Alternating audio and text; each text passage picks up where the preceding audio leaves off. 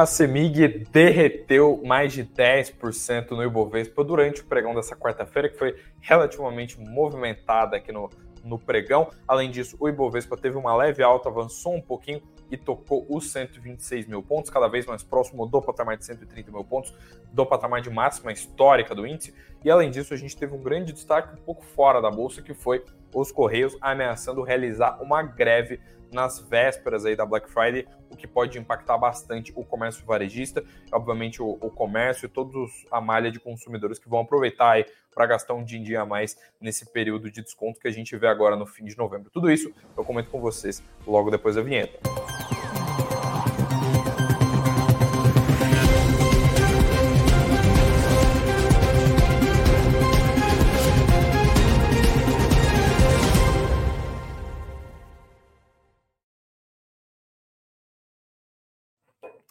Olá, olá, boa noite. Agora sim, começando a nossa transmissão, a nossa tradicional live aqui das 19 horas. Muito boa noite para todos vocês que estão entrando aí, que estão participando logo nesses primeiros minutos de transmissão. Boa noite aí para Cristina, para o Márcio, para Karen, para o Ângelo, para todo mundo que está uh, ah, aparecendo aqui logo nos primeiros minutos, está comparecendo aí nessa nossa transmissão.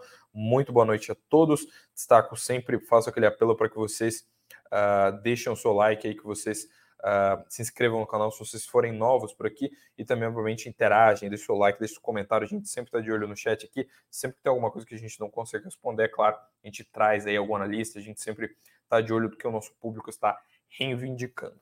E bora então falar do pregão de hoje. Como eu falei para vocês, o Ibov foi relativamente movimentado. A gente teve uma queda drástica, que foi essa queda de Semig, mas eu acredito aqui que tem mais, teve mais coisa no pregão que mereça comentários aí. Vamos botar na tela aqui como é que ficou o pregão hoje, porque o Ibovespa avançou, avançou um pouquinho, 0,33% de alta, fechou então num patamar de 126 mil pontos, é, e uh, foi um dia bastante benéfico para os frigoríficos, né? Quem tem JBS, Marfrig e outras companhias análogas teve um dia bem feliz, a gente viu o JBS, é, especialmente o Marfrig avançando, uh, a gente não teve grandes mudanças de fundamentos, diga-se de passagem, a gente não viu uh, muitas companhias tendo grandes mudanças de fundamentos hoje, mas o que a gente teve que foi muito relevante foi o fato de que a gente viu uh, o Bank of America, que é um, um banco uh, americano, né? a gente tem vindo, visto um grande impacto do seu site ultimamente, o Bank of America elevou a sua recomendação para as ações da Marfrig.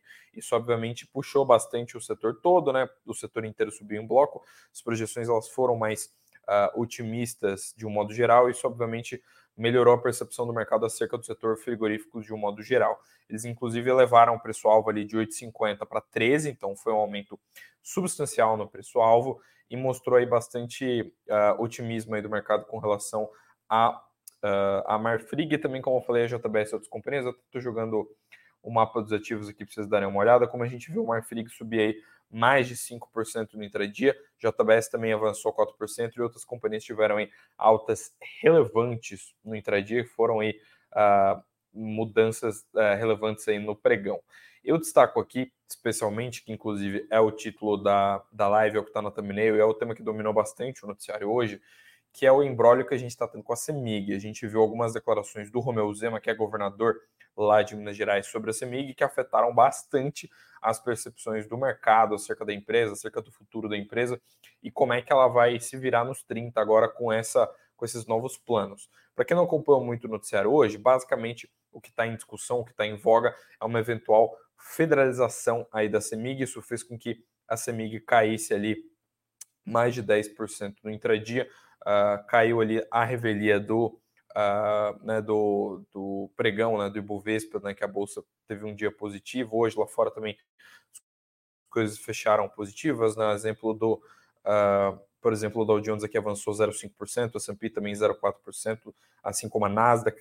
Na Europa também, a boa parte dos índices fechou no azul, o Eurostock subiu 0,3%, que é aquele índice que agrega todas as bolsas europeias, e o dia também foi de ganhos, uh, aliás, perdão, foi de um pouco de movimentação também por parte das commodities, porque o minério de ferro lá em Singapura bateu a máxima de nove meses, uh, subiu só 1% hoje, mas a gente sabe que o minério já está operando a patamares bem altos, Então, ele fechou aí num patamar de 137 dólares lá em Singapura. O petróleo Brent caiu 1% para 81 dólares e 64 por barril.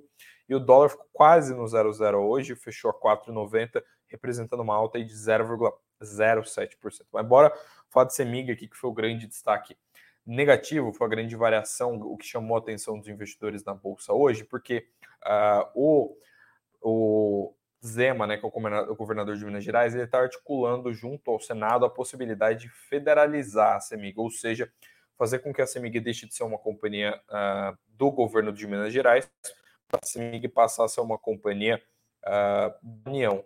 Com isso, né, por, por que, que isso tem acontecido? Está né? tá se costurando um acordo, basicamente, que visa abater as dívidas que o governo de Minas Gerais tem com a União, isso obviamente como forma de uh, contornar uma, uma problemática com relação à situação fiscal de Minas, dado que uh, Minas pode vir a entrar em um regime de recuperação fiscal, que seria muito penoso para o Estado, daria muito trabalho. E a gente viu boa parte das manchetes refletindo uh, isso hoje, inclusive Copasa também caiu bastante no pregão. A Semig foi o grande destaque negativo, né, porque ela recuou 10%. E como eu falei para vocês, é um acordo que está sendo costurado pelo Zema com o Rodrigo Pacheco, que é do PSD também, de Minas, e que, obviamente, vocês sabem, né, é o presidente do Senado, inclusive, diga-se de passagem, uh, ele também está pleiteando eventualmente uh, concorrer como o próximo governador de Minas. Então tem um pouco de bastidor político aí nessa negociação.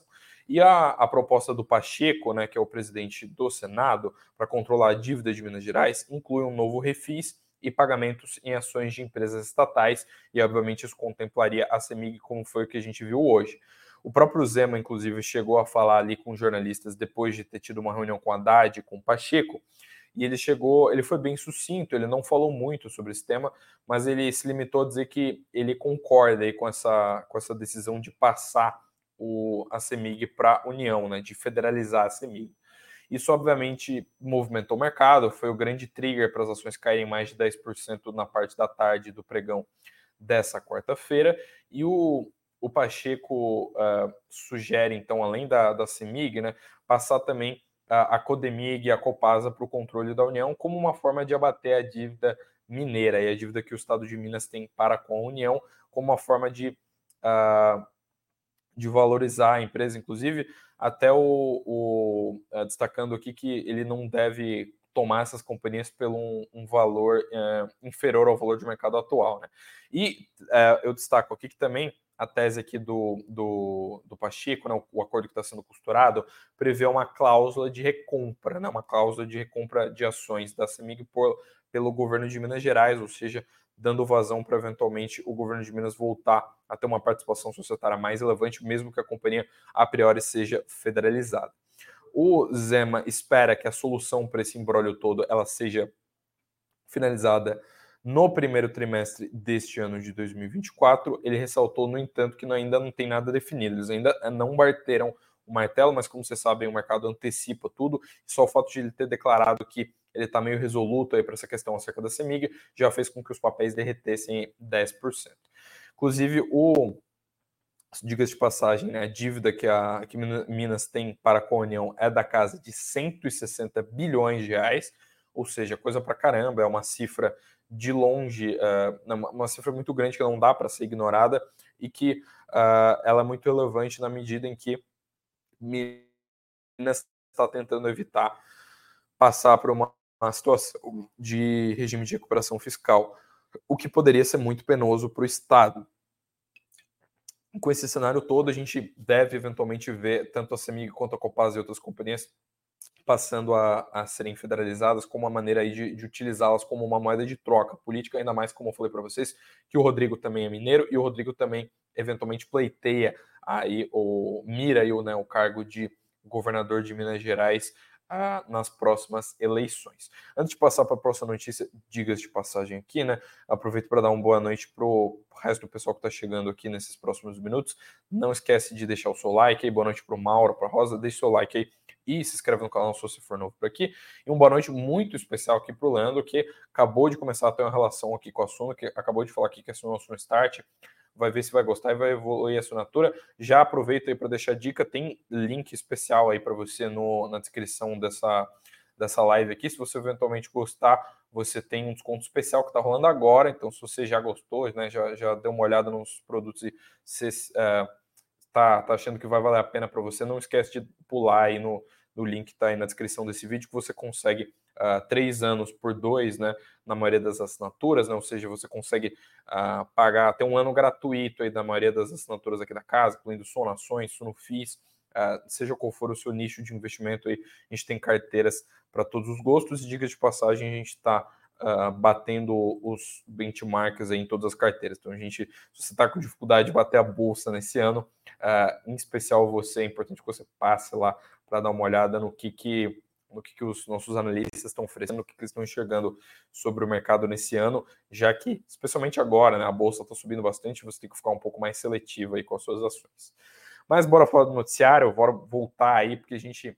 Foi, foi, vale foi um grande destaque nessa semana. Quem está acompanhando, quem acompanha a live aí com assiduidade, sabe que Vale 3 segue sendo uma companhia que está caindo bastante nas graças do seu site, ela está sendo cada vez mais recomendado. Ela teve um primeiro semestre meio sangrento ali, com uma série de dificuldades, porque ela apresentou ali, né, aquelas estava sofrendo com aquelas projeções mais pessimistas sobre China, sobre minério de ferro, inclusive teve analista projetando minério de ferro 80 dólares por tonelada, projeções extremamente pessimistas, e agora o pessoal tem revisado as suas teses. A, empresa, inclusive, disparou no primeiro pregão dessa semana uh, por conta de um relatório do Bank of America que levava não só as ações da Vale, mas também Uzi Minas e CSN. A CSN, diga-se de passagem, foi a maior alta do dia ali. E, além disso, uh, o, a gente viu ontem analistas do Goldman Sachs falar que a Vale é a maior companhia, a, top pick, né, a companhia preferida que eles têm para o setor de materiais básicos na América Latina. E hoje a gente teve de novo outra casa se mostrando otimista. Nesse caso aqui é uma casa que não estava, não mudou muito da sua opinião, que foi o Itaú BBA. E o Itaú BBA uh, ah, destacou aqui que uh, mostra, destaca aqui né, a Vale como a companhia que eles acham que é a top pick do Brasil, né? Do, aliás, perdão, a top pick de mineração do, da América Latina. Eles estão destacando aqui o especial, esse preço de minério de ferro está entre 120 e 135 dólares por tonelada, que eles consideram muito muito proveitoso aí para Vale e obviamente uh, um preço que eventualmente pode ser sustentado. Eles inclusive falam aqui, né, abre aspas, para 2024 enxergamos uma dinâmica ainda apertada de demanda e oferta de minério de ferro, principalmente devido a uma produção sazonalmente menor de minério no primeiro semestre de 2024. Uma produção de aço ainda resiliente na China e de estoques de minério abaixo de níveis normalizados no país, diz o time aí de siderurgia e mineração do, da Research do Itaú BBA, mostrando aí que a Vale segue sendo um dos principais players do setor de mineração e tem caído bastante nas graças dos analistas de Soulside. O pessoal está cada vez mais otimista aí com essas com essas mudanças aí que a gente tem visto na economia chinesa, especialmente porque agora a gente vê indicadores econômicos mostrando uma economia um pouco mais tênue, né, um pouco mais suave, sem muitos problemas, e além disso a gente teve aquele anúncio daquele estímulo, né, aquele pacote de estímulos por parte do governo da China, que obviamente motivou o mercado a olhar para as ações que têm exposição à minério de ferro e exposição à economia chinesa uh, com bons olhos, né? olhando a China como um país que voltou a ser mais promissor depois de um primeiro semestre, como eu falei para vocês, de bastante crise no setor imobiliário, de projeções pessimistas para minério de ferro, indicadores de deflação, uma série de outros problemas, crescimento econômico abaixo do esperado. Agora a gente está vendo aparentemente esse cenário todo se reverter. Antes de passar na próxima notícia, eu já dei o meu call aqui para você passar no link que está aqui na descrição, né? Para você ter acesso a um ano de graça aí nas principais assinaturas aqui da Suno, né? O link está aqui na descrição, corre lá porque você consegue ter uh, acesso aí a, a, essas assinaturas pelo um preço diferenciado que a gente tem aqui para você que está acompanhando a live. Eu destaco aqui para, uh, ah, além de pedir também para vocês darem um like, uh, eu tenho que passar aqui para uma notícia que ela é levemente de fora do mercado, mas eu tenho certeza que ela lhe interessa muito, porque a gente está falando do maior serviço de logística do país, né? um serviço que muito provavelmente entrega algumas das coisas quando você compra online, quando alguém te envia alguma coisa. Eu estou falando dos Correios. A gente está uh, ah, num período extremamente conturbado quanto Correios é o assunto, porque a gente está vendo uma certa ameaça de greve. E, obviamente, a gente sabe que estamos próximos à última sexta-feira de novembro, também conhecida como sexta-feira da Black Friday. É aquele período que todo mundo compra mais coisa, todo mundo faz compra para a internet, está lá de bobeira no seu sofá, você arranja uma compra nova para fazer porque viu promoção. Então, é, é um período bastante conturbado aí quando o assunto, principalmente no varejo, né? E o, o Correios está querendo fazer greve às vésperas aí da Black Friday. Então, diga-se de passagem, os sindicatos uh, não são todos, né, não é o país todo, mas os sindicatos são de São Paulo, Bauru uh, e também nos estados de, uh, do Rio de Janeiro e do Maranhão, devem submeter a votação entre hoje e amanhã a proposta de uma deflagração de greve. Então, só no final de quinta-feira, isso no final de amanhã, que a gente deve ver uma definição uh, com uh, 100% né, do que, que, vai acontecer. E uh, as associações aí são representadas pela FINDECT, né, que é a Federação Interestadual dos Sindicatos dos Trabalhadores e Trabalhadoras do Correio, e a gente sabe que essa, essa greve, como eu falei, ela está bem às vésperas aí da Black Friday e uh, deve impactar, obviamente, as entregas aí, né? Muita entrega vai atrasar essa, essa greve vir a acontecer. E, segundo a Findex, né, que comanda os, os sindicatos e comanda todo esse movimento, o Sindicato dos Correios em Tocantins já decidiu pela paralisação. Então, não é novidade se a gente vê o Rio, o Maranhão ou algumas cidades como São Paulo e Bauru decidindo para a paralisação, porque uh, Tocantins já deflagrou greve. Né? Nessa quarta, a federação, inclusive, informou que os trabalhadores de outras localidades também decidiram pela greve, porque eles falaram que sem aumento, sem Black Friday. Esse foi o mote utilizado pelos trabalhadores do Correios que estão ah, deflagrando greve, né? estão votando pela paralisação. Eles querem aumento, querem reajuste, e sem esse reajuste, eles então devem paralisar, e como eu falei, devem afetar a Black Friday, que é período extremamente conturbado, né? Conturbado no bom sentido, né? Porque a gente vê a economia mais aquecida, a gente vê todo mundo comprando, a gente vê um, um varejo mais movimentado e a gente vê, obviamente, as companhias de logística trabalhando dobrado aí, porque tem mais coisa para entregar e tudo mais, mas o pessoal parece não estar tá muito satisfeito com esse, todo esse contexto e talvez a gente tenha greve, inclusive, nas principais capitais, como é o caso aqui do estado do Rio, que eu falei, também de São Paulo, aqui do município de São Paulo e também no município de Bauru, que é aqui pertinho. E eu, uh, passando para a próxima notícia, agora voltando sim, né, para a Bolsa, né, eu tenho que destacar uma notícia que, inclusive, a gente deu no site aqui do Sono Notícias, que, inclusive, leia o Sono Notícias, porque a gente sempre está em tempo real aqui, o tempo todo, olhando para as principais novidades do mercado, que é a Petrobras, que eu sei que é uma queridinha de muitos de vocês, né, muita gente ganhou dinheiro para caramba com Petro nesse ano, porque a empresa subiu bastante, eles atualizaram os dividendos deles, né, é, isso, inclusive, já estava programado, né, quem acompanha o mercado assiduamente, né, olha bastante para os comunicados, sabia que isso já tinha sido sinalizado, né, que os dividendos podem uh, ser atualizados. Eles foram anunciados no dia 9 de novembro, aliás, a época da divulgação dos, dos números trimestrais da Petro. Isso rola por conta do programa de recompra de ações da Petrobras. Uh, isso fez com que o número de ações em tesouraria fosse alterado e, com isso, o valor bruto dos dividendos e do JCP da Petrobras por ação uh, eles são alterados, né? O novo valor dos dividendos ele passa a ser de R$ 1,34 por ação ordinária e preferencial. É o mesmo valor para você se você tiver Petro 3 ou Petro 4 na sua carteira. Vale lembrar aqui também que tanto os dividendos quanto o JCP da Petrobras eles são pagos em duas parcelas. A gente, inclusive, destacou isso aqui no texto, né? Que vai ter uma primeira parcela no valor de 67 centavos por ação ordinária ou, pre ou preferencial, né?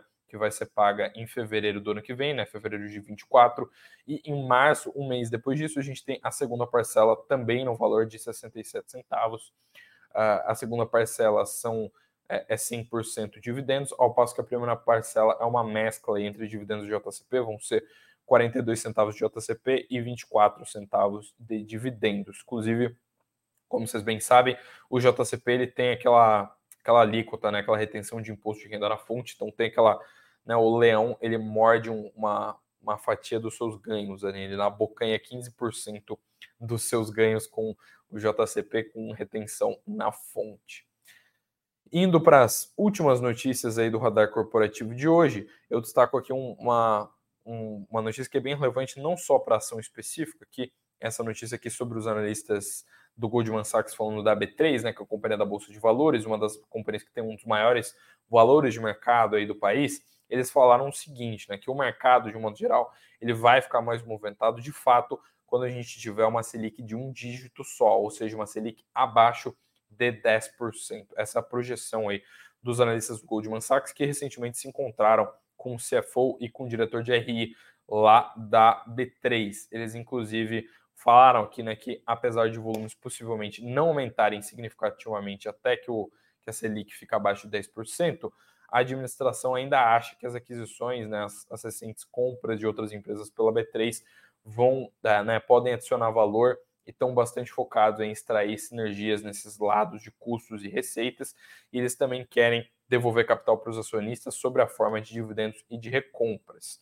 Né? Inclusive, a projeção do consenso do mercado é de que a B3, né, os papéis B3 e SA3, tem uma leve elevação de dividendos no ano que vem.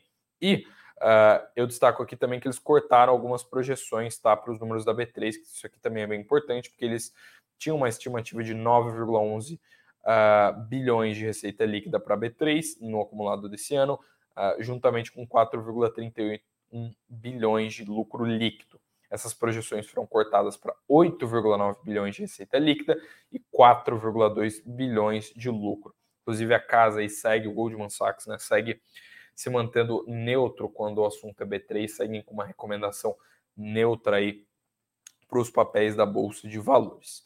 E agora, bora aí para aqueles momentos finais da live, né? Aqueles momentos que eu falo sobre os indicadores aqui do dia, porque hoje a gente teve divulgação de um dado muito importante, que é a divulgação do dado da PNAD, né? Aquele dado que mostra como é que está o desemprego no país, como é que está a taxa de desocupação, e a PNAD mostrou uma queda uh, de 7,7% no desemprego neste trimestre.